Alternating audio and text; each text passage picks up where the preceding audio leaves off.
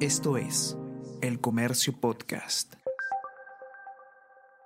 Buenos días, mi nombre es José Manuel Romero, periodista del Comercio, y estas son las noticias más importantes de hoy, jueves 4 de enero. Ríos de la costa aumentan hasta 10 veces su caudal en un mes por las lluvias. El índice más alto lo tiene el río Mala, en Cañete, seguido de otros en Piura, Tumbes y La Libertad. Hay puentes en peligro de caer en comas y Puente Piedra.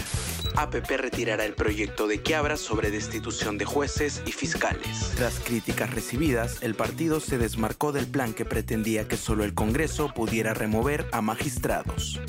Arevalo expresa su preocupación por moción que busca transformar el sistema judicial. El presidente del Poder Judicial, Javier Arevalo, expresó su preocupación por la moción promovida por Fuerza Popular que pretende crear una comisión de alto nivel para reformar el sistema. Los legisladores de Fuerza Popular, bancada que promovió la medida, insistieron en que la propuesta es razonable y debe ser debatida.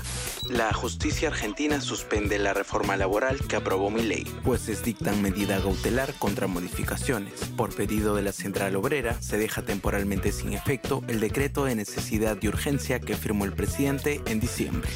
Estados Unidos desclasifica documentos del caso Jeffrey Epstein. La justicia estadounidense publicó ayer una primera tanda de documentos judiciales relacionados con el fallecido financiero Jeffrey Epstein, acusado de tráfico y abuso sexual de menores. Epstein, acusado de tráfico sexual, se suicidó en prisión en el 2019.